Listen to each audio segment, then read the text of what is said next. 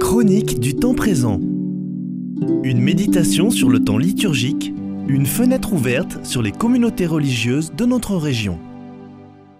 Vous écoutez Geneviève Jam, engagée à la communauté des béatitudes. Je continue à parler du thème de l'écologie intégrale dans l'encyclique Laudato Si du pape François. Nous aborderons aujourd'hui le huitième point, la sobriété heureuse. Tout d'abord, la sobriété, c'est avoir moins pour être plus. Ce n'est pas la pauvreté. Chacun, qu'il soit pauvre ou riche, est libre de choisir la sobriété. En effet, la sobriété se choisit jour après jour, et là où l'on vit. Je vous encourage à faire l'expérience de la sobriété heureuse.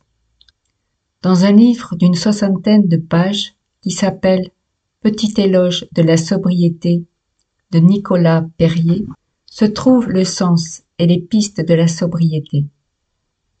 La sobriété est moins avoir pour être plus, moins avoir de confort pour être dans le défi, moins d'informations inutiles pour être un vrai acteur de notre vie, ainsi de suite. C'est un état d'esprit qui se distille dans toute notre vie. Ainsi, le pape nous appelle à la sobriété. Il écrit au numéro 223 de Laudato Si, La sobriété vécue avec liberté et de manière consciente est libératrice. Ce n'est pas moins de vie. Ce n'est pas une basse intensité de vie, mais tout le contraire comme je vous l'ai montré.